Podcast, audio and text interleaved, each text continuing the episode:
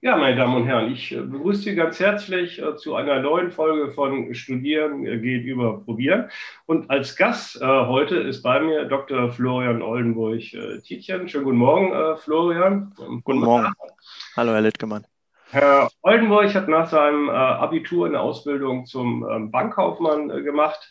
Anschließend hat er dann in Hagen BWL studiert und nebenbei in Anführungszeichen hat er dann bei einer großen deutschen Bank ähm, gearbeitet. Anschließend ist er dann angefangen als wissenschaftlicher Mitarbeiter äh, bei mir am Lehrstuhl und ähm, hat dann 2017 promoviert.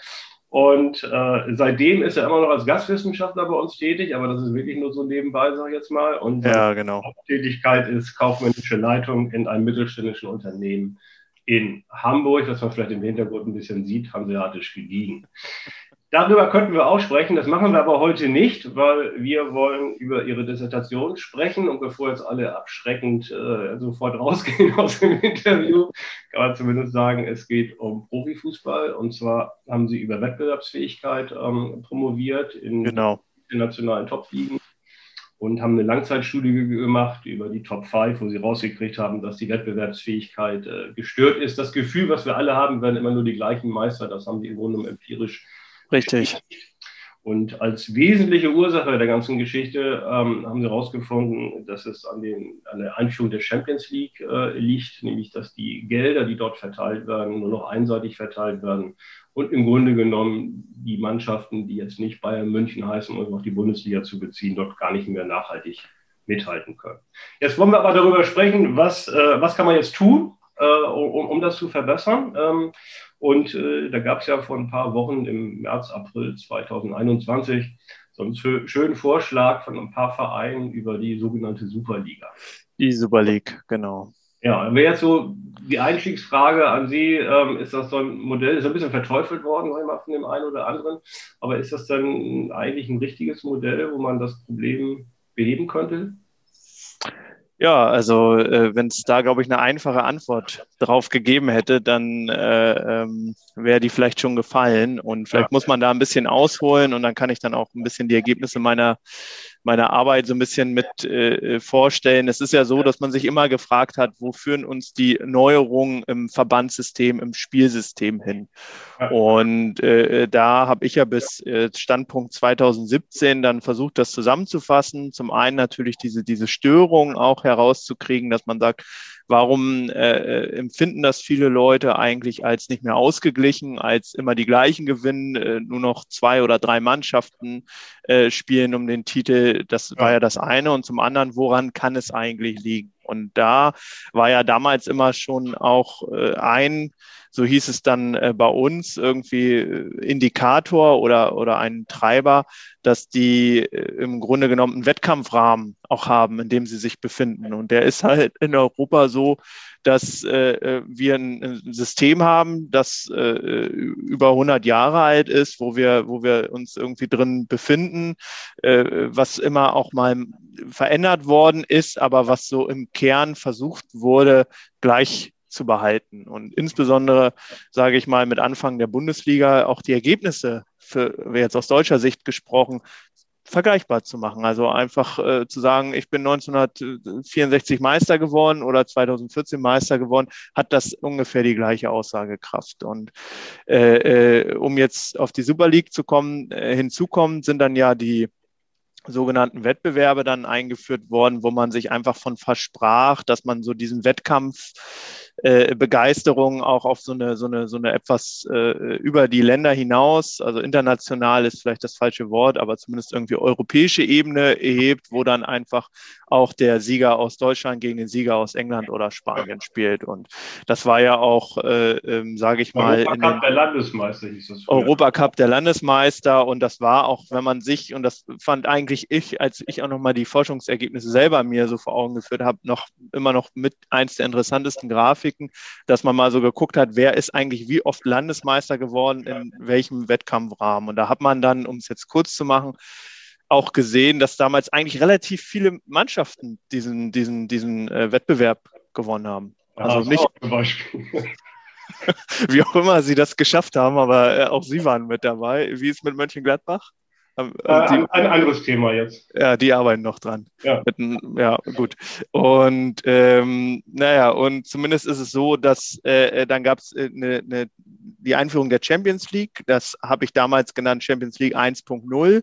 Und äh, dann gab es auch eine Änderung Champions League 2.0. Und dann hat man schon immer gesehen, dass, und, und jetzt kommt man eigentlich auf den heutigen Punkt, dass schon damals immer mehr auch Mitspracherecht an die großen Vereine, an die erfolgreichen Vereine innerhalb dieser Verbandsstrukturen gegeben worden ist, die nachher über diesen Wettkampfrahmen auch mitentscheiden. Ja. Und äh, äh für den einen mag es überraschend kommen, für den anderen nicht, ist natürlich, dass sie sich auch aus meiner und auch aus der Sicht der, kann ich so sagen, denke ich, auch heutigen Forschung, irgendwo da auch ein Stück weit äh, äh, bereichert haben. Zumindest die Weichen so gestellt haben, dass das für sie nicht, nicht schlecht läuft, dass es teilweise auch über Jahre äh, zurückgemessen die sportlichen Erfolge in die heutige Ausschüttung mit einfließen. Das ist, äh, äh, und genauso ist es ja heute auch, äh, wenn man jetzt auf die Super League oder die Champions League 3.0, weil die beiden Sachen stehen ja momentan im Raum. Es ist ja zum einen einen diese Anpassung der Champions League, die äh, am, ich glaube, äh, 19. April äh, beschlossen worden ist. Und, und äh, da gibt es dann auch noch interessante, so, so ein Momentum zu, so eine Timeline. Und dann, äh, ich glaube, einen Tag vorher oder ein, zwei Tage vorher äh, kam dann zwölf Vereine aus Europa auf die Idee und sagten, wir haben auch noch eine ganz andere Idee, bevor wir hier eine Champions League 3.0 verabschieden. Wir könnten auch eine Super League machen. Und also das, das, das Interessante bei der, bei der Champions League ist ja, da haben Sie recht, dass da die, die großen Vereine äh, gute Lobbyarbeit gemacht haben und sie eben halt geschafft haben, da die UEFA äh, zu, zu beeinflussen. Ne? Das ist ja nun in der heutigen Zeit ja nichts untypisch. Ne?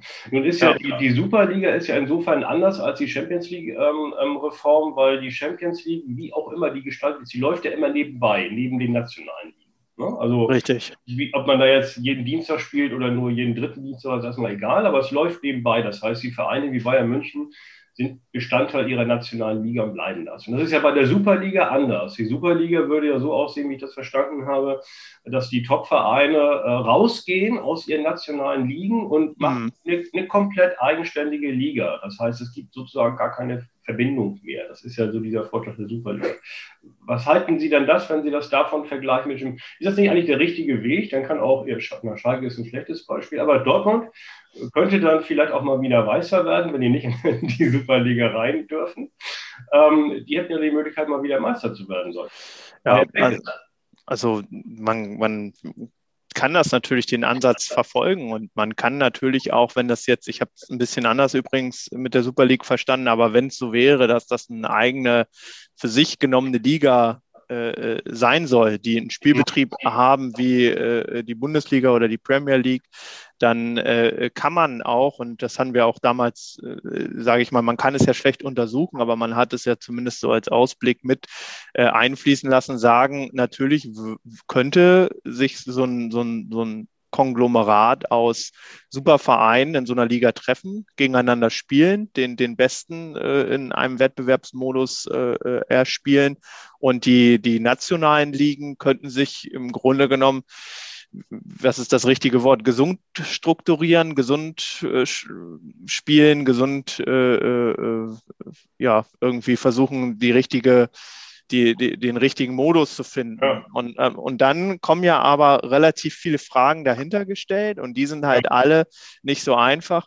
Äh, wie, wie soll so eine Superliga dann funktionieren? Und da äh, haben dann ja die meisten auch den Finger in die Wunde gelegt und gesagt, soll die geschlossen sein? Soll das für sich eine geschlossene Geschlossen, Liga. Geschlossen heißt, die haben also die lösen sich komplett los von, von allen Ligen, die spielen äh, sozusagen unter sich, haben, haben keine Absteiger mehr. Also Richtig. im Grunde genommen, ähm, es gibt ja empirische Modelle sozusagen in der Praxis. Es sind, ist ja sowas wie die nordamerikanischen Ligen, ne? wie die Menschen Genau, wer dann wie die nordamerikanischen Ligen strukturiert, aus meiner Sicht, dass man da ohne Auf- und Abstieg, sondern in so einem, man sagt dann ja immer so dieses Wort Franchise dazu, man kauft sich da ein und äh, tut da seine sportliche Leistung, seine Produktionsmittel rein und äh, das ist im Grunde genommen wie eine, wie eine große wie eine große Firma oder wie eine große äh, Genossenschaft spricht man ja auch manchmal davon, wo die Leute dann irgendwie ihren Share, ihren ausbezahlten Anteil davon kriegen, der dann natürlich höher sein sollte als das, was irgendwie vorher in den nationalen Ligen ja. und Champions League an, Anteil da ist. Und das, das heißt, kann. Das heißt, die, die Vereine werden dann ja sozusagen Eigentümer und äh, jetzt hätte man ja in Europa ein bisschen das Problem, wenn man startet, so wie Barcelona und Real, die sind aber leicht, leicht überschuldet. Das heißt, man bräuchte dann ja den einen oder anderen Großsponsor, den die ja mit JP Morgan, zumindest bei dem Modell ja auch gefunden, haben. Ja, ja. Ähm, aber das wäre im Grunde genommen, ich sag mal, sowohl für den Sponsor, das geht ja schon ein gewisses, der Investor geht ja schon ein gewisses Risiko ein, auch die Vereine. Ähm, könnte das denn laufen? Also wäre das, viele sagen ja, okay, wenn die Superliga kommt, dann gucken alle nur noch Superliga und keiner guckt mehr, guckt mehr die Bundesliga. Und dann müssen die das über Pay-TV vermarktet werden und dann steigen ja die Preise ins Unermessliche sozusagen. Also, äh, was für eine Entwicklung würde man denn erwarten? Wären die nationalen Ligen dann tot, wenn eine geschlossene Superliga kommen würde? Oder würden die erst richtig aufblühen? Also persönliche Meinung, tot nicht, nein, weil es würde ja genauso wie es heute eine zweite und eine dritte Liga gibt, äh, würde es natürlich irgendwo auch eine Existenzberechtigung für die erste Liga, die aber nicht die Superliga ist, geben. Aber es würde natürlich ein anderes Wettbewerbsgefüge dort herrschen und man, man kann dann äh, wenn man das jetzt wohlwollend formulieren möchte, ja sagen, gut, wenn die äh, stärksten zwei raus sind, können vielleicht die verbleibenden 18 Mannschaften in einem ähnlichen Wettbewerbsniveau gegeneinander spielen in so einer, in so einer Liga. Vielleicht führt es auch dazu, dass man dann irgendwo eine gewisse äh, Spannungsmoment wieder wiederfindet oder vielleicht auch die ganze ähm, äh, sage ich mal, Meisterschaft öffner wird. Aber dann natürlich das große Aber, was man einfach heute oder was ich immer schwer einschätzen kann, wie, wie was passiert dahinter. Ich glaube, für den Fernsehkonsumenten ist es äh, einfach nur eine größere Auswahl. Der kann nachher Superliga gucken am Mittwoch und kann am Wochenende Bundesliga gucken. Der wird sich vielleicht gar nicht daran stören. Ich halte es für problematisch. Es gibt ja Fans, die, sage ich mal, auch jetzt ja ganz klar gezeigt haben, sie sind überhaupt nicht dafür, sie sind dagegen, sie sind auch äh, äh, nicht irgendwie interessiert, an so einem europäischen Wettbewerbsmodus teilzunehmen, schon allein, weil sie wahrscheinlich nicht mehr alle Spiele gucken können oder nur noch die wenigsten Spiele sehen können. Also es gibt da viele äh, Interessensgruppen, die da, die da mit reinkommen. Ähm, und äh, man, man plant es ja gerade deshalb nicht auf dem Reißbrett, sondern es ist ja nachher kein klassisches Wirtschaftsgut, was man nur an den meistbietenden verkauft, sondern ich glaube schon, dass das äh, Fußball irgendwo was, was ein Stück mehr ist, irgendwas auch ein soziales Gefüge mit sich bringt, was verschiedene Interessensgruppen auch irgendwo, man sagt ja immer so schön, im Stadion liegen sich irgendwie der Manager mit dem, weiß ich nicht, in den Armen und, und, und, und feiern zusammen den Sieg ihrer Mannschaft. Also so ein, so ein Momentum im Sport, was, was über dem Profifußball, also diese Spitze, die wir heute sehen, hinausgeht. Und da weiß ich nicht, ob, ob die Superliga die Antwort auf all diese Fragen ist. Ja, ich meine, da, da bin ich auch, ist auch ein bisschen Fußballromantiker vielleicht manchmal, aber ich glaube, der, Fan ist der Letzte, der da, der, der da gefragt wird. Die sagen zwar was, aber. Ja, aber das ist ja vielleicht das Problem. Also ich habe, es gibt ein interessantes Studio von der ECA, das ist ja diese, diese European Club Association, die äh, irgendwie, ich glaube, so knapp 200 Vereine bündelt und die normalerweise ja die Interessen der Fußballvereine, wenn man das Wort Vereine da noch mit sagen darf, also äh, äh, von, von Real Madrid bis zum äh, Brandbü Kopenhagen oder so vertritt oder vertreten soll. Interessant ist, der Vorsitzende dieser ECA ist, glaube ich, äh, äh, oder war zumindest bis April Andrea Agnelli, der äh, ja auch mit einer der Initiatoren dieser Superliga ist und äh, Vereinspräsident von Juventus Turin. Und ähm, ähm, der äh, vertritt sozusagen auf ECA-Seite äh, diese, diese Clubinteressen, hat auch einen Sitz im UEFA-Exekutivkomitee, heißt es, glaube ich, also bestimmt direkt mit an diesen ganzen Interessen. Und äh, äh da ist ja nachher die Frage, äh, welche Interessen setzen sich durch? Also wer wird gehört? Wird ja. irgendwie, und die haben zumindest diese Studie gemacht und haben, äh, die heißt, glaube ich, The Fan of Tomorrow heißt sie oder Fan of the Future, so ähnlich äh, auf Englisch. Und dann die verschiedenen Gruppen da. Also es gibt den äh, äh, es gibt den, den, den immer loyalen Fan, es gibt den Fan, der einfach nur einschaltet, wenn ein gutes Spiel kommt, dann haben sie da auch bestimmte Namen. Und das ist zum Beispiel ganz interessant, aber ich glaube auch nicht, dass sich jeder Fan so einen Stempel auf die Stirn drücken lassen möchte, so nach dem Motto, ich gucke. Ich gucke ein bisschen auf die Uhr, Florian. Achso, sorry, ja. Nebenbei sind alles gut. Ähm, ich würde sagen, über das Thema sprechen wir nochmal äh, in, im halben Jahr. Mal gucken, was da rauskommt. Gerne. Bis dahin sei erstmal vielen Dank, Florian. Bis ja. dann. Tschüss. Ciao.